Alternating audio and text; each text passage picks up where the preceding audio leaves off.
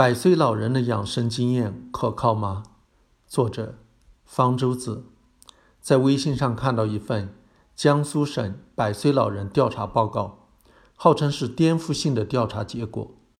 据全国第六次人口普查结果显示，到二零一零年底，江苏百岁以上的老人共有两千一百五十三人，居全国前列。江苏这次调查了两千零九十五位百岁老人。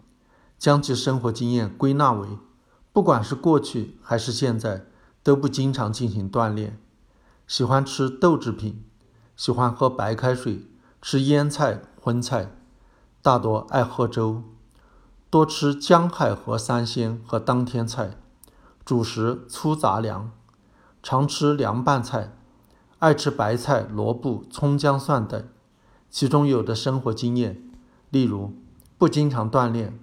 爱吃腌菜荤菜，与现代保健常识不符，所以称之为颠覆性。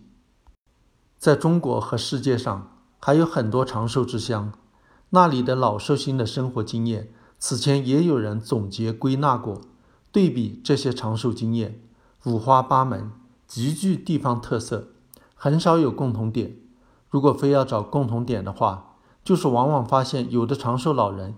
有很不健康的生活习惯，例如不抽烟、少喝酒是公认的保健常识，但有的长寿老人却抽烟、酗酒。例如，活了一百二十二岁的法国卡门夫人是有可靠记录的最长寿的人，但是她二十一岁就开始抽烟，一直抽到一百一十七岁。又如，心态好历来被认为是长寿之道。但江苏省百岁老人调查报告发现，固然有的百岁老人性格温和，从不发脾气，但也有的百岁老人性格倔强，常发脾气，遇事想不开。他们只好把后者归结为能通过宣泄达到心理平衡。从不发脾气好，常发脾气也好，正说反说都有理。其实这些所谓长寿之乡的长寿经验。归纳的是当地的生活习惯，当地大多数人都是那么生活的，但是当地大多数人并没有因此长寿。在任何一个地方，特别长寿的百岁老人都只是少数。他们特别长寿的原因，不是因为这些生活习惯，更不是因为不良生活习惯，而是因为他们碰巧有某种长寿基因，使得他们对不良生活习惯有更强的免疫力。如果他们有更良好的生活习惯的话，说不定能活得更长、更健康。某个地方之所以有比例相对较高的百岁老人，是因为那里碰巧有些人携带着长寿基因。那个地方相对较闭塞，小范围通婚的结果让当地某种长寿基因的频率比较高。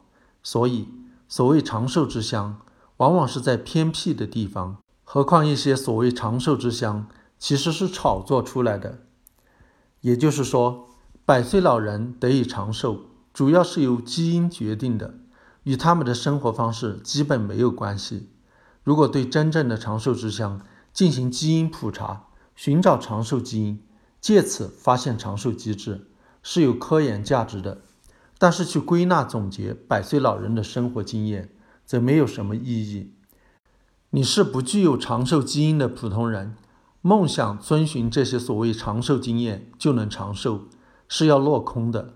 如果连某些百岁老人的不良生活习惯也照搬，则是找死。科学保健知识并不是根据百岁老人的生活经验归纳总结出来的，而是用大规模的流行病学调查、离体实验、动物实验、人体临床试验等科学方法做了大量的研究之后得出的结论。